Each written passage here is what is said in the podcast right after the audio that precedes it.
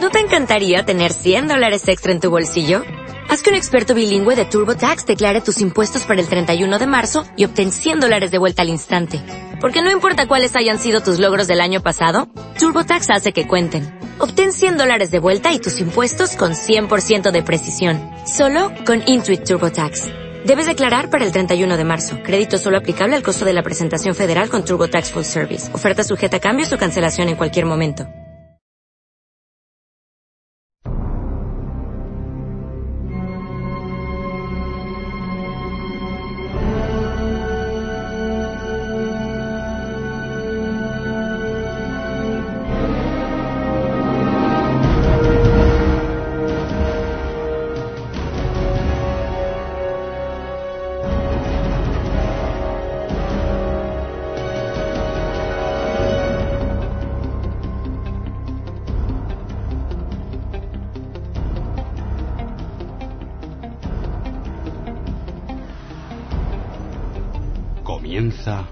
Sexta Dimensión en Radio Nacional de España.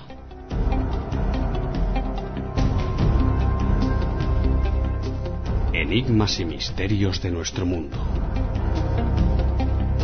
Un encuentro con lo desconocido.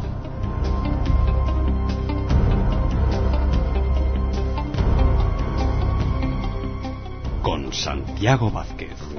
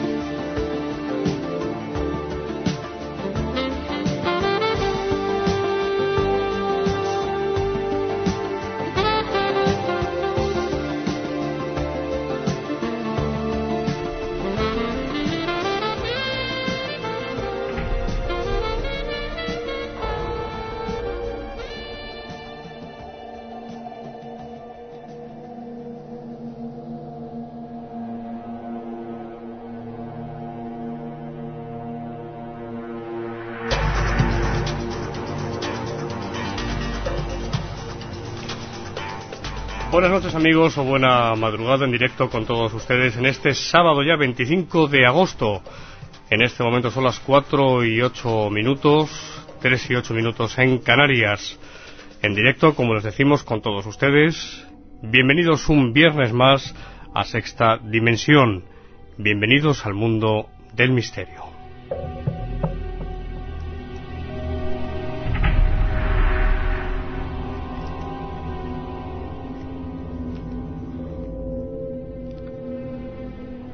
Y es que hoy tenemos varios temas, pero como tema central una noticia que ha aparecido en prácticamente todos los medios de comunicación. Atención con la noticia porque tiene mucho que ver con la parapsicología y concretamente con un fenómeno paranormal muy importante y cuya casuística es muy abundante. Una desconexión de los circuitos del cerebro explica los viajes astrales, las experiencias extracorpóreas o de fuera del cuerpo. Estas experiencias, también llamadas como decimos viajes astrales, ya saben que no nos gusta particularmente a los de sexta dimensión hablar de este término viajes astrales, puesto que se presta a confusión. Digamos, experiencias fuera del cuerpo tienen su explicación científica, según un grupo de científicos que enseguida vamos a comentar esa extraña sensación de verse desde fuera del propio cuerpo que tanta literatura filosófica y esotérica ha proporcionado a lo largo de la historia tiene que ver con una desconexión entre los circuitos del cerebro que procesa las diferentes informaciones sensoriales que le llegan. Esta conclusión, que desvincula totalmente esas experiencias que se vienen recogiendo y archivando y estudiando rigurosamente desde hace décadas, hablamos desde hace muchísimos años, finales del siglo XIX, Pues son conclusiones de un grupo de científicos, unos del Colegio Universitario de Londres y del Instituto Karolinska de Suecia y otros del Instituto Federal de Tecnología de Lausanne, en Suiza. Bien, pues enseguida vamos a entrar con este asunto. Hoy a debate este, este tema, las experiencias extracorpóreas, esas personas que afirman que salen de su cuerpo. Como les decía, hay una casuística muy abundante y esta noche vamos a ocuparnos de este asunto con casos reales, con casos de personas que nos han contado sus vivencias fuera del cuerpo, que nos han contado que realmente han tenido, que han experimentado esas eh, vivencias en otra dimensión que no es la física, pero que de alguna forma está interrelacionada con, con la nuestra. Como tema central esta noche, sexta dimensión, este asunto, pero tenemos también, como no tenemos, las noticias del misterio que vienen cargadas de cosas muy interesantes y una narración, nada más y nada menos que de Halley Gibran, eh, preparada por Fernando Vázquez, que les aconsejo que no se la pierdan.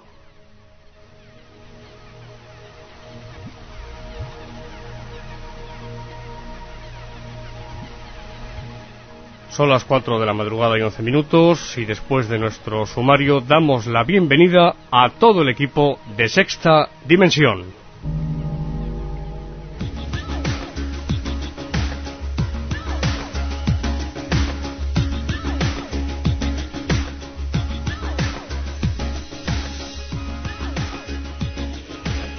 Y con esta sintonía, Fernando Vázquez, su director de nuestro programa. Buenas noches o buena madrugada, Fernando.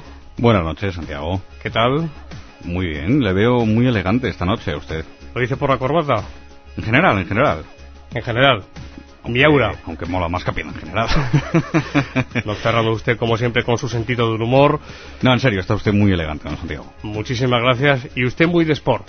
Por favor, Fernando, el equipo de Sexta Dimensión esta noche. Esta noche tenemos eh, a Mar Gasca y a María José Cascante en la La señorita primero, ¿no? Pues sí, sí, señor, sí, señor. La señorita primero, Fernando. En tono el mea culpa. María José Cascante y Mar Gasca en la realización técnica, Santiago Vázquez en la dirección, guion y presentación, y quien les habla, Fernando Vázquez, en la subdirección, edición y locución.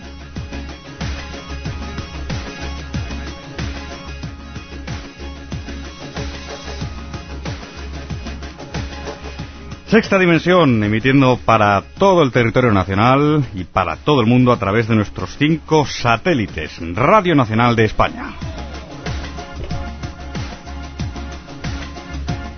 Enviamos, como es habitual en nosotros, don Santiago, un saludo muy cordial a todos nuestros oyentes, oyentes de Sexta Dimensión, ya se encuentren en España o fuera de ella. En efecto, en efecto, porque nos consta y así nos hacen llegar sus emails durante toda la semana que nos escuchan, lo decimos de vez en cuando porque es importante que aparte, como no, como no, que nos escuchen desde cualquier punto de, nuestro país, también hay muchos oyentes de Sexta Dimensión de Radio Nacional que nos escuchan desde puntos que más de una vez hemos eh, mencionado y nuevos oyentes que se siguen sumando a la audiencia del programa y que nos escriben sus emails para decirnos Oye, que estamos aquí. Efectivamente. Que aquí son, a lo mejor, por ejemplo, ¿no? Que aquí son las 10 de la noche, que estamos escuchando el programa a través de Radio Nacional. Así que un saludo muy cordial, especialmente, como no, primero para nuestros eh, oyentes en España y también para todas esas personas en los cinco continentes que están ahora mismo escuchando Sexta Dimensión.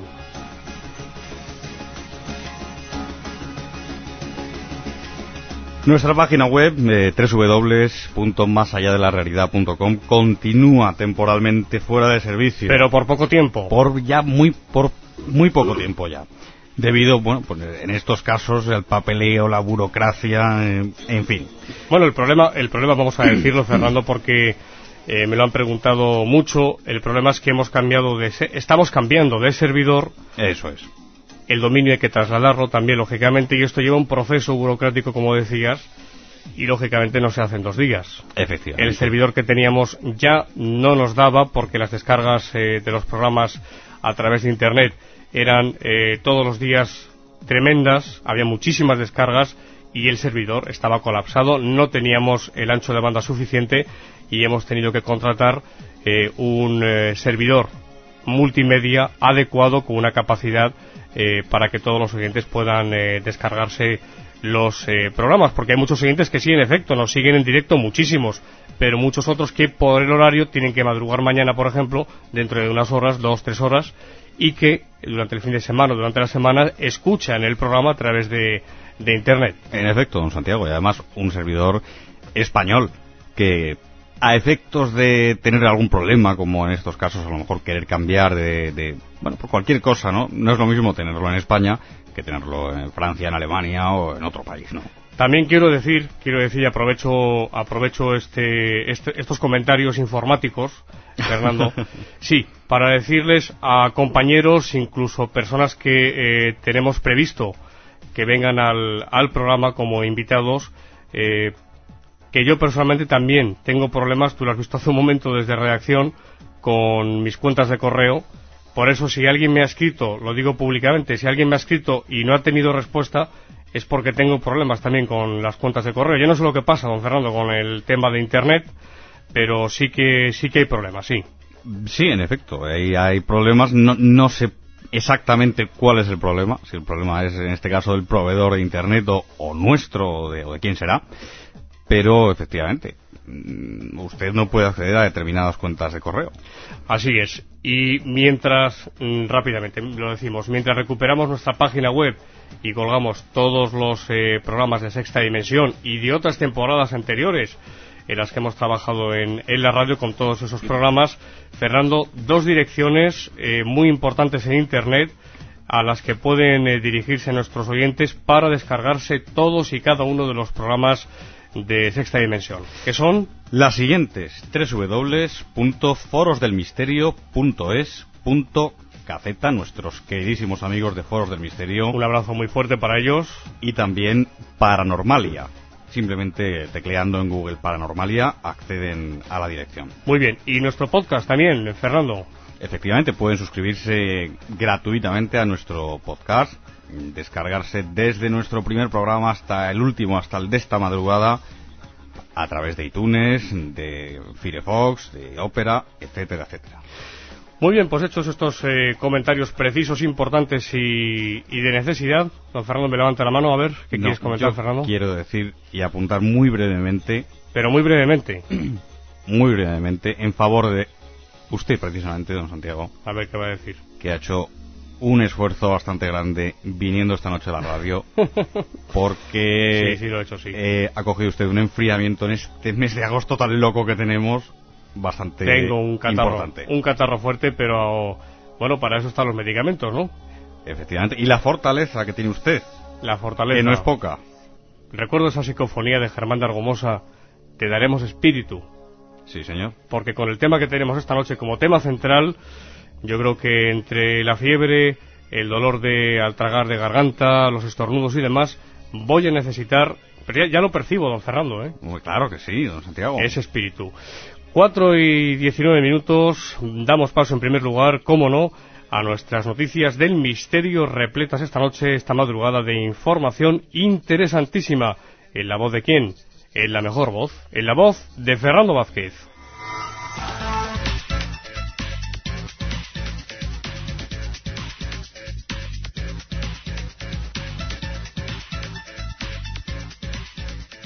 Tres astrónomos de la Universidad de Minnesota han descubierto un enorme agujero en el universo que carece tanto de materia normal, como estrellas, galaxias o gas, como de la misteriosa materia negra. El hallazgo será explicado con detalle en un artículo que se publicará en el Astrophysical Journal. Lawrence Rudnick, investigador de la Universidad de Minnesota, afirma que no solo nadie había encontrado nunca un agujero tan grande, sino que no esperábamos encontrarlo. Lilia Williams, otra de los astrónomos, indicó que lo que hemos encontrado no es normal, ya sea basándonos en estudios de observación o en simulaciones informáticas de la evolución a larga escala del universo. El descubrimiento ha sido posible gracias a las observaciones realizadas con radiotelescopios de largo alcance del Observatorio Nacional de Radioastronomía. La región vacía tendría casi mil millones de años luz de extensión y se encontraría entre 6.000 y 10.000 millones de años de la Tierra, en la constelación desde la perspectiva terrestre de Eridano al suroeste de Orión. Seguimos en el espacio, las últimas imágenes de los anillos de Urano, casualmente orientados de perfil con respecto a la Tierra, han permitido a un equipo de científicos norteamericanos extraer una interesante conclusión. La distribución del polvo y las rocas de los anillos ha cambiado con respecto a la que pudo observar la sonda Voyager hace ya 21 años. A diferencia del resto de los grandes planetas del sistema solar, los anillos de Urano no se ven de perfil, sino planos, como si observásemos desde arriba a una niña haciendo girar su hula hoop. Esto es debido a que el eje de rotación del planeta es casi coincidente con el plano elíptico del sistema, es decir, uno de los polos del planeta está permanentemente orientado hacia el Sol.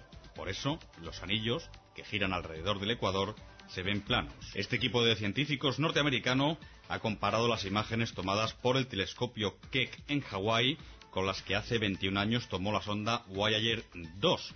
Su conclusión es que la distribución interna del polvo y rocas de los anillos de Urano está cambiando. Así, los anillos interiores son más prominentes de lo que se esperaba.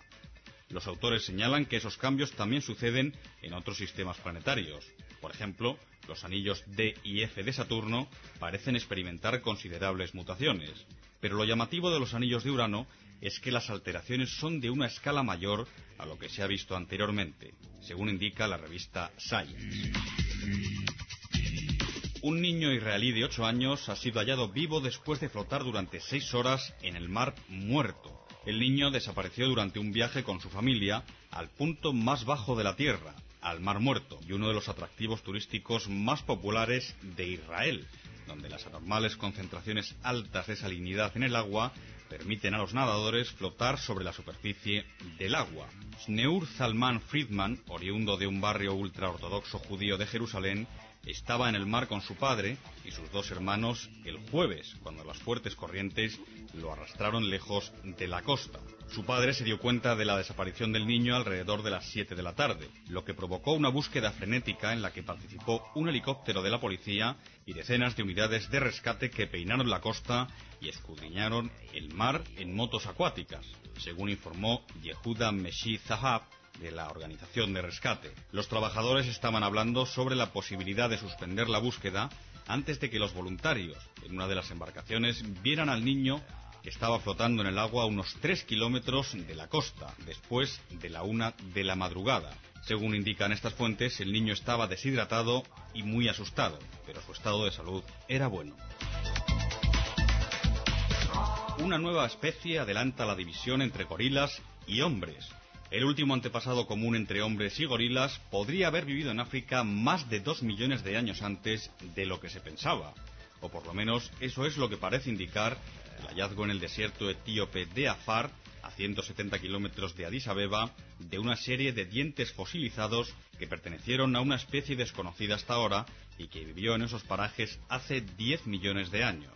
En un artículo que hoy publica la revista Nature, un grupo de paleontólogos etíopes y japoneses presenta al Cororapithecus abyssinicus, un lejano antepasado del hombre y del mono que viene a rellenar un periodo de la evolución humana que se caracteriza por la falta de fósiles. En total, los tres investigadores han hallado nueve piezas dentales que pertenecieron, aseguran, por lo menos a tres individuos diferentes. El hallazgo tiene todos los ingredientes necesarios para desencadenar una nueva batalla entre dos ramas científicas, la genética y la paleontología, que a menudo no se ponen de acuerdo en cuanto a la procedencia y antigüedad de nuestros antecesores. Investigadores de la Universidad de Wilhelms de Westfalia, en Múnich, en Alemania, han encontrado unos diamantes de extraordinario valor, pero no por su pureza, su brillo o su dureza, sino por su antigüedad. Se formaron hace 4.000 millones de años, es decir, con la misma Tierra. El hallazgo ha dado pie a una investigación cuyos resultados pueden verse en el último número de la revista Nature. En opinión de los investigadores, el descubrimiento es importante porque, si finalmente comprobamos que estos diamantes se han formado en condiciones de elevada presión, sabremos que en sus orígenes la Tierra también tenía un sistema de placas tectónicas parecido al que conocemos hoy. Dicho esto, la existencia de estos diamantes sugeriría que la Tierra pudo haberse enfriado de forma mucho más rápida de lo que se pensaba, y que la corteza continental y los océanos se formaron hace solo 4.400 millones de años.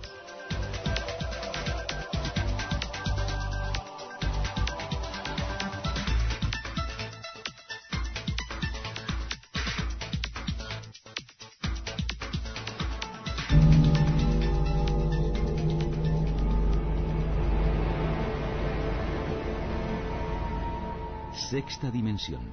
Radio Nacional de España. Con Santiago Vázquez.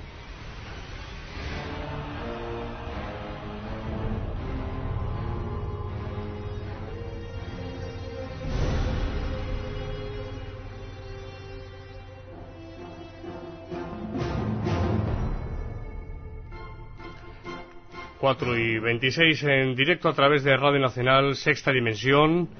Vamos ahora con el tema central de, de esta noche.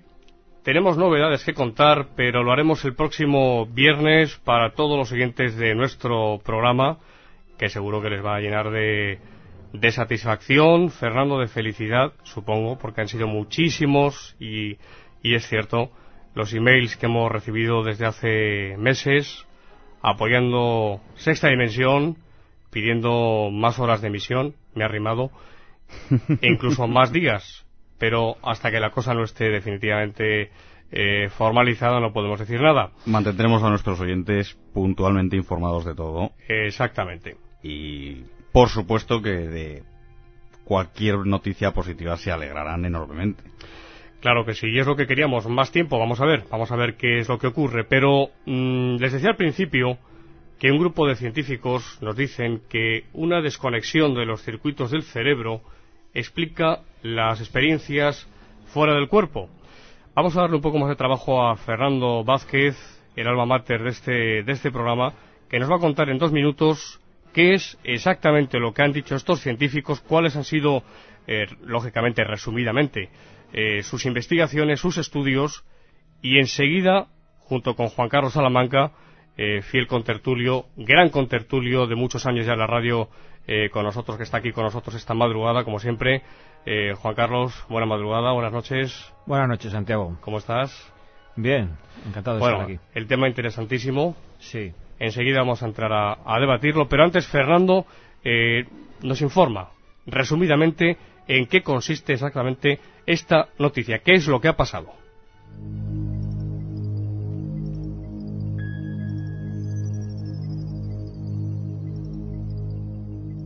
Una desconexión de los circuitos del cerebro podría explicar los viajes astrales.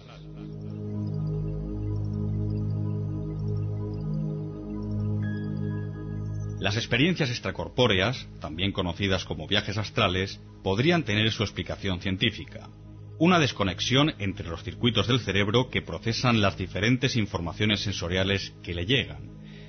Este descubrimiento ha sido posible gracias a diferentes experimentos que, con ayuda de la realidad virtual, han realizado dos equipos de científicos europeos, unos del Colegio Universitario de Londres y del Instituto Karolinska de Suecia y otros del Instituto Federal de Tecnología de Lausanne, en Suiza. Ambos han confirmado que esa separación del cuerpo físico no se trata de ninguna sensación paranormal, según publican hoy en la revista Science. En los dos trabajos los científicos han utilizado videocámaras y unas gafas de realidad virtual que confunden las señales que llegan al cerebro desde los sentidos. El equipo de Henrik Erson, del Instituto Karolinska, hizo que sus voluntarios observaran a través de las gafas una barra de plástico que se movía debajo de la cámara que tenían a su espalda, mientras que con otra barra idéntica les tocaban en el lugar correspondiente de su pecho. La prueba duró dos minutos. Todos ellos señalaron después, en un cuestionario, que habían sentido que se encontraban en el lugar de las cámaras, dos metros más atrás de donde se situaban realmente sus asientos. Este experimento sugiere que la visión es muy importante para sentir que estamos en nuestro cuerpo, es decir, sentimos que nuestro yo está ubicado donde están nuestros ojos, señaló Erson.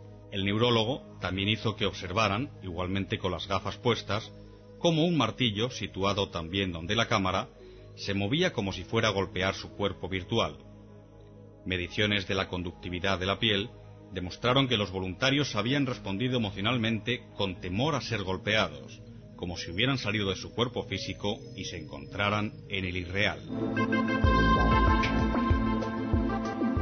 En la otra prueba, realizada por el equipo suizo de Olaf Blanke, se utilizaron imágenes de simulaciones tridimensionales, holografías. Primero hicieron que los voluntarios vieran la imagen virtual de su cuerpo dentro de un espacio. Luego les cambiaban de sitio y cuando se les pedía que volvieran a su posición original, todos retornaban al punto donde habían visto sus cuerpos virtuales. Sin embargo, cuando lo que se les mostraba era un objeto del mismo tamaño que su cuerpo, no se producía esa identificación. Para Blanque, estos experimentos prueban que la conciencia de sí mismo, única del ser humano, no está relacionada con la lengua o la memoria, sino que depende de mecanismos del cerebro que están en un lugar llamado adjunción temporo-pariental. Hasta ahora nunca se había conseguido crear estas sensaciones con el cuerpo entero en personas sanas. Sí se han documentado este tipo de experiencias en casos de infarto, ataques epilépticos, experiencias traumáticas o por abuso de drogas. Algunas encuestas indican que casi un 10% de las personas ha sentido alguna vez en su vida ese tipo de proyección astral, a menudo cuando estaban a punto de dormirse. Los científicos afirman que la posibilidad de proyectar la conciencia de una persona sobre un cuerpo virtual podría ser muy útil para hacer operaciones a distancia y sobre todo para comprender que estas experiencias no son fruto de la imaginación ni de fenómenos paranormales.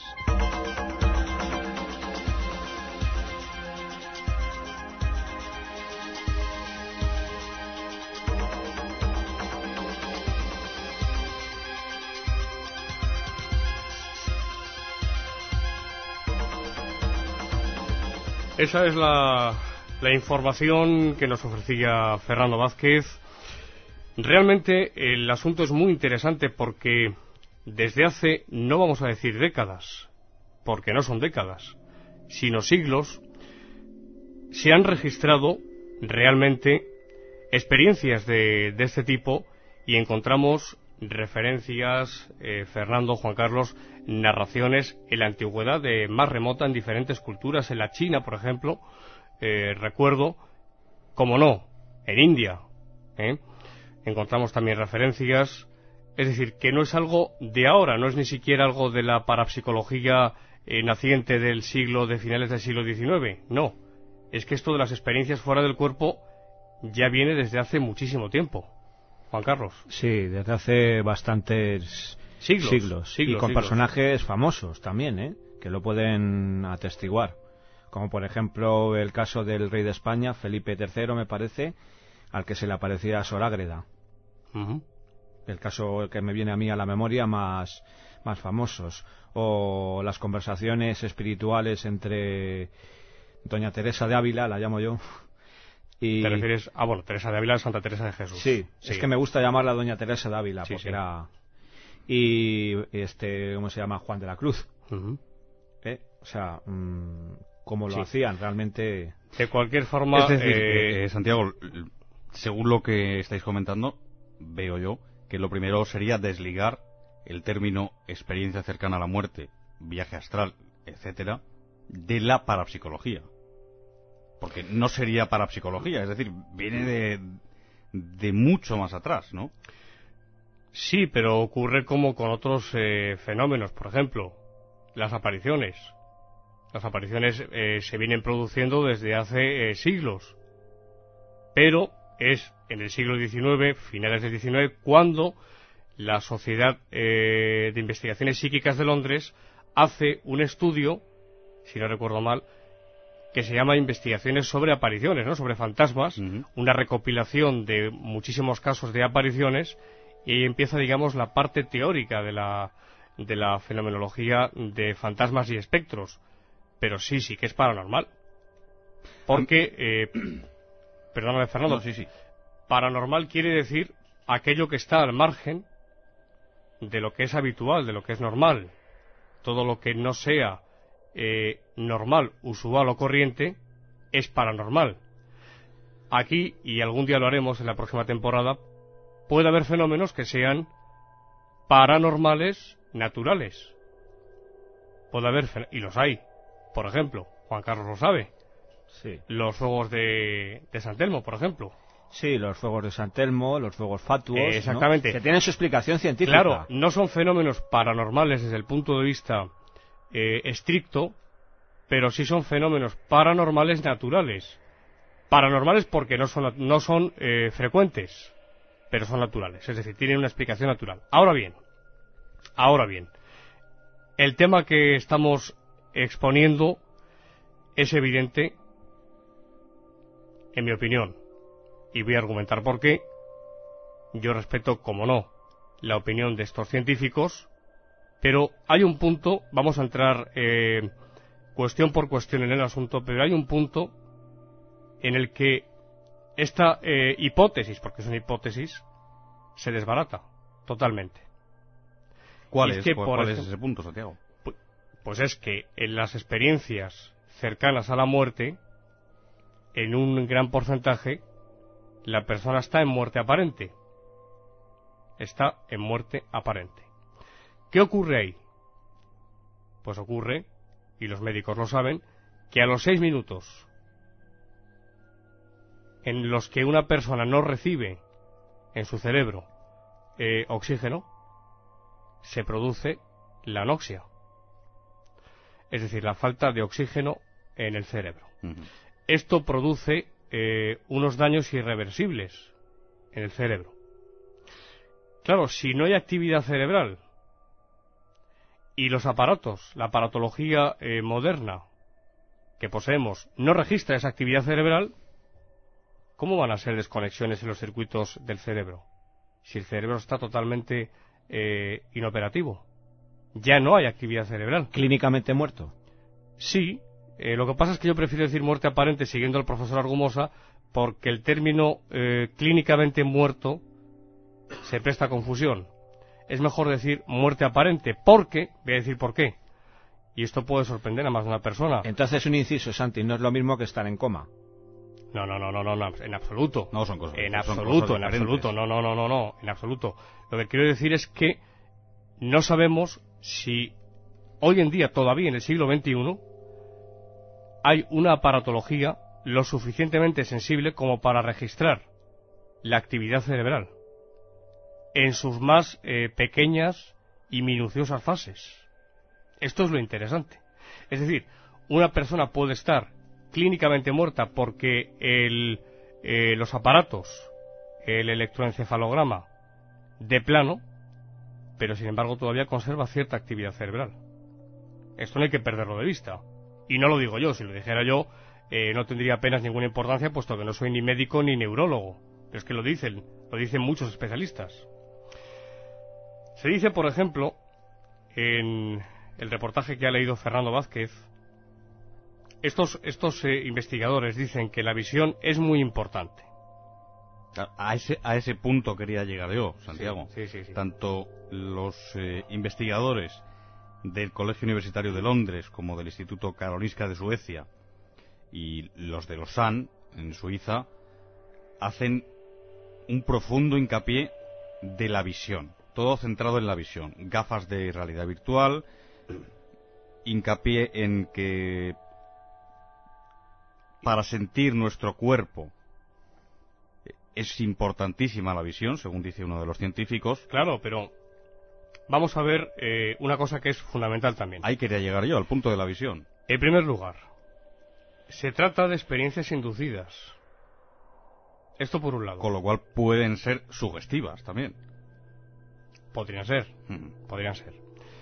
Pero es que lo que seguramente desconocen estos científicos es que se han hecho experiencias en laboratorio, esto es muy interesante que se lo comentemos a nuestros oyentes, se han hecho experiencias en laboratorio con personas invidentes, con personas ciegas, no de nacimiento. Es decir, sujetos que eh, por cualquier circunstancia, desgraciadamente, han perdido la visión por completo y que se han prestado a este tipo de, de experiencias en laboratorio y han tenido experiencias fuera del cuerpo.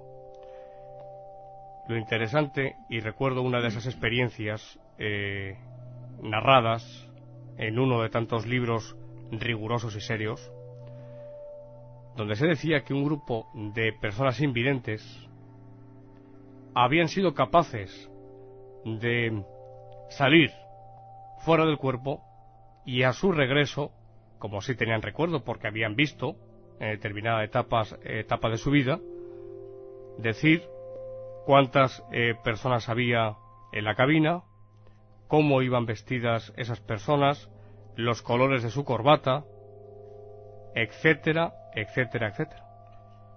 Claro, esto es interesantísimo.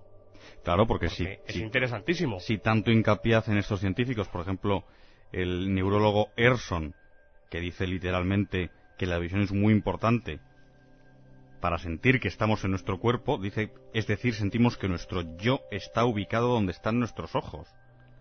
Entonces, claro, si hace hincapié en que los ojos son importantísimos, lógicamente, en una persona que es ciega, no tiene esa referencia. En efecto, en efecto. Y ahora vamos a contar casos, ¿eh? que tengo concretamente tres seleccionados para, para esta noche. Juan Carlos, Santiago. ¿algún comentario? Eh, mm, este tema que estáis tratando de las personas ciegas me, me lleva a pensar eh, lo siguiente. Yo creo que dentro de la fenomenología, lo he dicho bien, paranormal, yo creo que eh, habría dos campos lo que es propiamente perteneciente a la fenomenología paranormal, como sería el caso de las, de las voces, ruidos, psicofonías, es decir, cosas que la persona pueda percibir pero fuera de ella. Mientras que por otra parte... Fenómenos de efectos físicos. Sí, efectos físicos y demás. Y por otra estarían eh, las capacidades extrasensoriales de una persona, que lo llaman dones, como puede ser psicometría, puede ser eh, clari, eh, clarividencias, eh, clariaudiencia, clariaudiencia, etcétera, ¿no? O sea, que, subjetivos. Claro, sí. Entonces, eh, están dentro del mismo campo, pero yo creo que están un poco más desligadas de la parapsicología. Es decir, no es propiamente, no son propiamente fenómenos paranormales, sino que... No, no, ahí no estoy de acuerdo. Para eso estamos en un, en un coloquio, no estoy de acuerdo. Sí. Y se lo he dicho a, a Fernando. Eh, no, no, es que las experiencias fuera del cuerpo sí son un fenómeno paranormal. Sí que son un fenómeno paranormal. Cada uno puede tener su opinión. Pero mm, supongo que conocéis, muchos de nuestros oyentes conocerán el eh, caso, un caso que mm, dio la vuelta al mundo hace unos años, el caso del doctor Rodonaya. No sé si lo recordáis. Me suena. Yo lo recuerdo de, lo, recuerda, ¿no? de, de habérselo oído narrar a usted en alguna ocasión. Interesantísimo. Lo voy a contar muy, muy brevemente porque hay muchos detalles. Este hombre, doctor en psicología,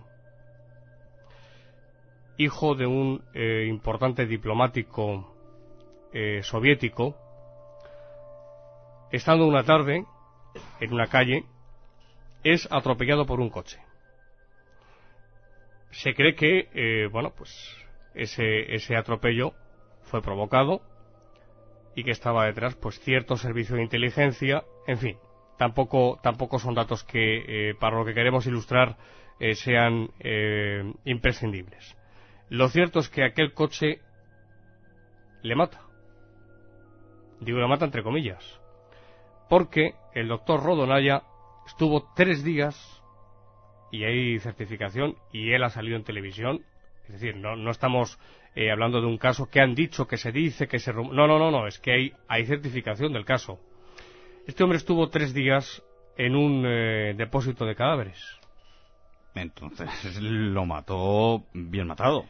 Pero claro, lo interesante del caso de, de Rodonaya es que tuvo una experiencia extracorpórea en esos tres días y entre otras muchísimas cosas que vivió, recuerdo eh, algunos detalles, y es que él eh, asciende en ese cuerpo sutil, como cada uno le quiera llamar, alma, espíritu, fuera de su cuerpo, y se fija que hay en una repisa del edificio algo tan, no sé cómo decirlo, inusual, como un zapato. En una cornisa, una repisa. En el Pfeiffer. Zapato. Y otro dato más. Dentro del hospital, él estaba en el depósito de cadáveres de ese hospital. En la sala de neonatología había un bebé. Todo esto él lo veía desde fuera del cuerpo. Que lloraba y lloraba y lloraba. Y entonces él estableció una comunicación con el bebé y le preguntó que qué le pasaba. Y el bebé se puede decir, bueno, ¿cómo un bebé va a responder? Bien, es un bebé porque eh, físicamente puede tener días o un mes. Pero si contamos con la existencia de un espíritu o de un alma dentro de nosotros, el alma eh, puede perfectamente comunicarse, aunque ese cuerpo tenga 10 días. El bebé le respondió que eh, le dolía mucho la cadera, una cadera. Vivió muchísimas más cosas en esos eh, tres días fuera de su cuerpo. Algún día pondremos aquí sus palabras. Cuando vuelve al cuerpo, resucita, porque realmente es una resurrección. Volvió, volvió a la vida después de tres días. Hombre, claro, claro. Justamente, este, curiosamente, este es el tiempo que dan de certificación entre la vida y la muerte, ¿no? Bien. Pues les dice a los, eh, a los médicos, por cierto, hay un bebé en la sala eh, de los neonatos que está llorando sin parar. Y le dijeron, doctor Rodonaya, ¿cómo sabe usted eso? Es que lo he visto. Y es más, les digo que lo que le pasa a ese bebé es que tiene una fisura en la cadera derecha. Tremendo. Pues bien, los médicos hicieron las radiografías pertinentes y ese bebé tenía una fisura en su cadera derecha. Y no solamente eso, sino que ese detalle tan inusual, que puede parecer hasta casi como cómico, podría ser, del zapato en el alféifer de una repisa del edificio, ese zapato estaba allí. Existía realmente el zapato. Ese zapato estaba allí. Curioso. Es decir, cuento este caso como puedo contar eh, el de otra chica que me contó hace ya unos años, porque la persona que tiene una experiencia extracorpórea tiene una perspectiva del espacio idéntica a la que tenemos los, eh, las personas que estamos, vamos a decirlo así, vivas. La persona que está fuera de su cuerpo puede desplazarse por una habitación, la persona que está fuera de su cuerpo puede presenciar, como se ha ocurrido muchísimas veces, trasladarse a través del espacio. En cuestión de un segundo, cuentan los testigos, a la velocidad del pensamiento me desplacé, y aparecen, por ejemplo, en casa de un familiar, de sus padres, de un amigo, de su mujer. Todo esto viéndolo desde fuera del cuerpo, pero siempre percibiéndolo, siempre, ¿eh? siempre, percibiéndolo como si realmente estuviera allí físicamente. No solamente eso, sino que lo que presencia en esos lugares, en todos esos lugares que, puede visitar o que han visitado los testigos, presencian conversaciones, lógicamente nadie les ve, nadie les escucha, nadie les oye, nadie les siente, pero presencian esas eh, situaciones.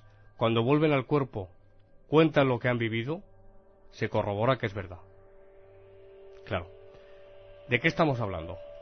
¿De desconexiones en los circuitos cerebrales y de alucinaciones en momentos de crisis? Sencillamente, yo es un asunto que he estudiado eh, en profundidad y he leído, sinceramente, muchos libros en torno a este asunto de las experiencias extracorpóreas, de las ECM, de las posibilidades científicas o paranormales en cuanto a su origen o génesis, yo personalmente eh, lo tengo clarísimo. Yo pienso que hay una parte del sujeto inmaterial que cada persona, eh, cada uno de los oyentes que nos escuchan, llame a esa parte como quiera, alma, espíritu, cuerpo sutil, ego, e, es indiferente. Pero que en determinado momento, bien sea por un trauma, porque hay experiencias extracorpóreas que se pueden dar por un accidente, por un trauma, por una operación, por anestesia, por enfermedad. Es decir, las posibilidades son infinitas, muy grandes. Hay una parte que se desvincula del cuerpo, que es independiente de la materia, del cuerpo físico, y que es capaz de desplazarse por el espacio y de presenciar conversaciones, situaciones, estar en lugares determinados, que realmente se demuestra que son ciertos. Esto es muy importante, no se puede perder de vista y resolver la cuestión diciendo que son sencillamente eh, desconexiones en los circuitos eh, cerebrales. No. No, no, es riguroso porque, y termino Juan Carlos, hmm. termino mi, explicación, hmm. no es riguroso porque para que una hipótesis, para que una hipótesis, que es lo que es esto, lo que plantean estos científicos, se convierta en tesis, la hipótesis tiene que explicar todos, todos, cuando digo todos es el 100% de los casos. En cuanto a experiencias extracorpóreas y ECMs, que son dos cosas diferentes pero muy comunes, hay eh, realmente una casuística abundantísima. Y esto que dicen estos científicos no explican, ¿eh? En absoluto eh, todos los casos. No, a mí lo que me llama la atención... Es más, no explican prácticamente ninguno. Lo que me llama la atención en este estudio concretamente, por un lado, está muy bien que la ciencia se interese o determinados científicos se interesen en investigar este tipo de experiencias, ¿no? las ECMs o, entre comillas, los viajes astrales. Pero por otro lado, la ciencia o estos científicos siguen empeñados en vincular absolutamente todo este tipo de fenómenos con nuestro cuerpo físico. Ese, es el asunto. Entonces, volvemos a lo, de la visión. Los ojos, los ojos, los ojos. Se reiteran continuamente en lo importante que son los ojos y la visión. Pero vamos a ver, digo yo, es un pensamiento mío personal. Si suponemos que dentro de nosotros hay una parte inmaterial, alma, espíritu, como se le quiera llamar, lógicamente ese alma, ese espíritu no tiene unos ojos físicos. Entonces no tiene una vinculación con estos ojos. mira, eh, Fernando, interesante, interesante, reflexión, Juan Carlos. Eh, al hilo de lo que estás diciendo, eh, Fernando, hay aquí una frase con la que me quedo inclusiva. Dice, sentimos que nuestro yo está ubicado donde están nuestros ojos. Curiosamente... Esto es lo que ha señalado el, científico, Erson. Erson, sí. Eh, curiosamente, eh, muy cerca de los ojos, entre medias, físicamente, está la famosa glándula pineal. Yo me pregunto eh, si esta glándula que está dentro de, en medio del cerebro, cerca de los ojos, tiene que ver en el mecanismo de mm, bueno de las experiencias extracorpóreas y el resto de, de dones extrasensoriales y si realmente han investigado en este campo eh, la glándula pineal aparte de sus actividades físicas y químicas dentro del cuerpo. Santiago. Yo lo que tengo claro es que hay eh, esa parte inmaterial que es totalmente independiente del cuerpo físico. Eso es lo que tiene que quedar muy claro. Claro, pero ahí es a donde iba yo antes. Claro, pero no es una opinión personal mía. No es que sea una opinión personal es que me estoy apoyando en la casuística, que son miles y miles de casos en todo el mundo desde hace décadas. Y lo que se desprende del estudio de esa casuística es que eh, ese cuerpo sutil, en un momento determinado, por muerte clínica, por operación, todo lo que decía antes, se desvincula y es totalmente independiente. ¿Cuántas veces hemos escuchado en testimonios de, de este tipo de personas que dicen, y vi mi cuerpo como algo inerte, como si fuese una camisa eh, vieja, usada, que ahí se quedaba, y yo era yo en ese lugar, ya fuera del cuerpo. Ese era realmente yo, o esa. Esto es muy importante que lo consideremos. Yo tengo la ligera sospecha o la ligera intuición, como queréis llamarlo, de que la puerta de entrada a esto que estás hablando, Santiago, es la glándula pineal. Recordemos, tú lo sabes perfectamente. es una opinión. Es una opinión muy respetable. Yo no, no, yo no sé si la glándula pineal eh, puede jugar desde el punto de vista fisiológico, eh, activar, digámoslo así, a ese cuerpo sutil para que se desprenda del cuerpo. Yo no solo, sé, no, yo solo me estoy, yo solo me estoy acordando, Santiago, quiero referirme eh, las prácticas que creo que hacen en algunos monasterios del Tíbet consistentes en forzar precisamente lo que llaman ellos el tercer ojo, es decir, lo que está cerca de la glándula pineal, para así conseguir eh, forzar ciertos dones. Ciertas capacidades. Ciertas, capacidades. o facultades. Eh, en esto me estoy basando, Santiago. Eh, esto es muy interesante. Yo, yo sospecho que que esta glándula es la, aparte de, de, que es la que eh, de que es la que regula, entre otras cosas, la, agresividad y el resto de las glándulas del cuerpo, de las gónadas. Sí. Em, también que puede jugar un papel importante en, el, en el asunto. Fernando, dice, dice, Santiago, el equipo suizo de, este, de estos experimentos que la conciencia de sí mismo única del ser humano no está relacionada con la lengua o la memoria, dicen, sino que depende de mecanismos del cerebro. O sea, atentos a la frase, ¿no? Estos experimentos prueban que la conciencia de sí mismo única del ser humano no está relacionada con la lengua o la memoria, sino que depende de mecanismos del cerebro que están en un lugar llamado función temporo-parietal. Claro, cuando nos remitimos a esas experiencias que tú mencionabas, Santiago, antes, la persona que sale de su cuerpo y se siente a sí misma. pero cuidado, es que sí, termina. ¿Qué relación puede tener con el.? Voy a hacer un comentario ahora que es muy interesante, creo, creo, de cara a la audiencia. ¿Qué relación puede tener esa persona con el cerebro? Pero si está fuera de su cuerpo. Es que hay casos. Hay casos.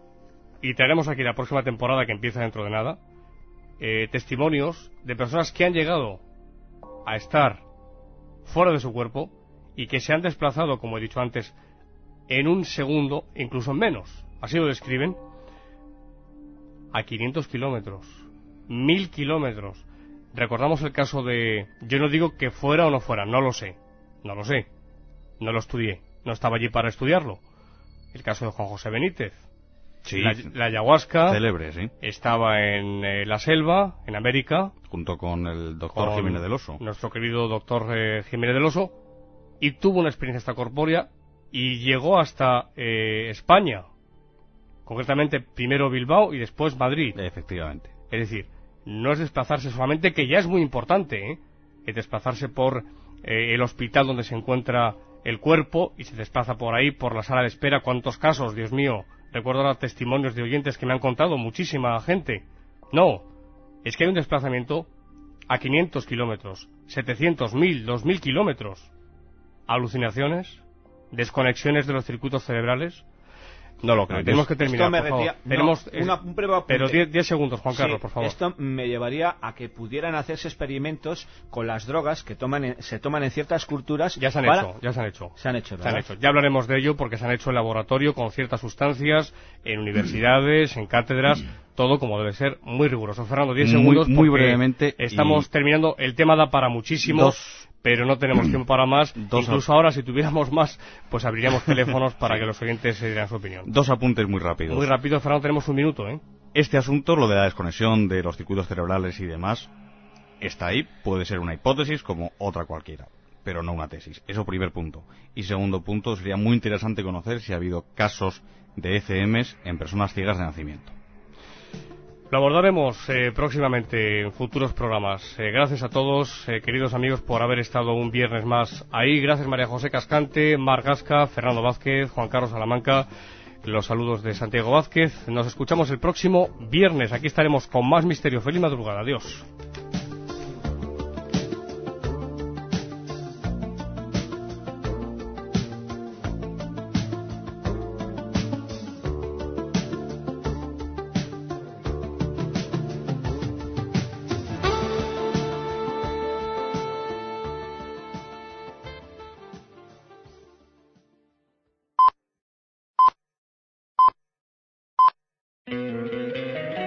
Encantaría tener 100 dólares extra en tu bolsillo? Haz que un experto bilingüe de TurboTax declare tus impuestos para el 31 de marzo y obtén 100 dólares de vuelta al instante. Porque no importa cuáles hayan sido tus logros del año pasado, TurboTax hace que cuenten. Obtén 100 dólares de vuelta y tus impuestos con 100% de precisión. Solo con Intuit TurboTax. Debes declarar para el 31 de marzo. Crédito solo aplicable al costo de la presentación federal con TurboTax Full Service. Oferta sujeta a cambios o cancelación en cualquier momento.